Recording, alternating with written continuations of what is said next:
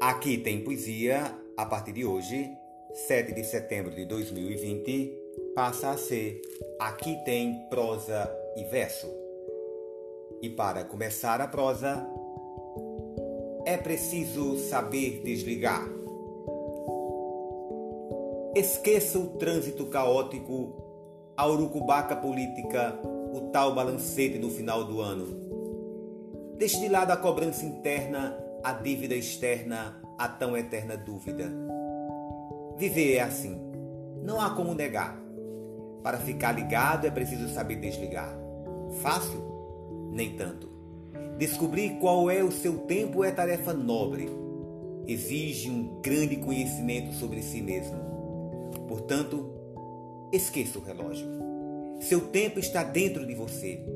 Chega de viver com a ansiedade no colo e o celular na mão. Não deixe a agenda ocupar sem querer o lugar do coração. Respeite sua hora. Desacelere. Turn off. Mais do que correr, é preciso saber parar. Não adianta viver no piloto automático e deixar de sorrir, nem tirar folga e levar uma enorme culpa dentro da mala. O mundo lá fora exige produtividade e imediatismo. Aqui dentro, corpo e alma pedem menos, muito menos. Como fazer então para conciliar tempos tão diferentes? A resposta não está em livros, mas dentro de cada um. Quer tentar? Respire fundo. Desencane. Perca seu tempo com você. É uma responsabilidade enorme desconectar-se. Eu sei. Mas vida ao vivo é para quem tem coragem. Coragem de arriscar, Cuidado em saber a hora certa de parar. Difícil? Pode ser. É um exercício diário que exige confiança e um amor incondicional por tudo o que somos e acreditamos. Uma aceitação suave dos próprios defeitos. Um rir de si mesmo. Um desaprender contínuo.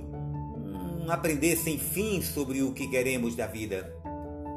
Não importa se tudo parecer errado e o mundo virar a cara para você. Esqueça, se esqueça hora de se perdoar. Renasça. Eu sei pouca coisa da vida, mas, mas uma frase eu sigo à risca.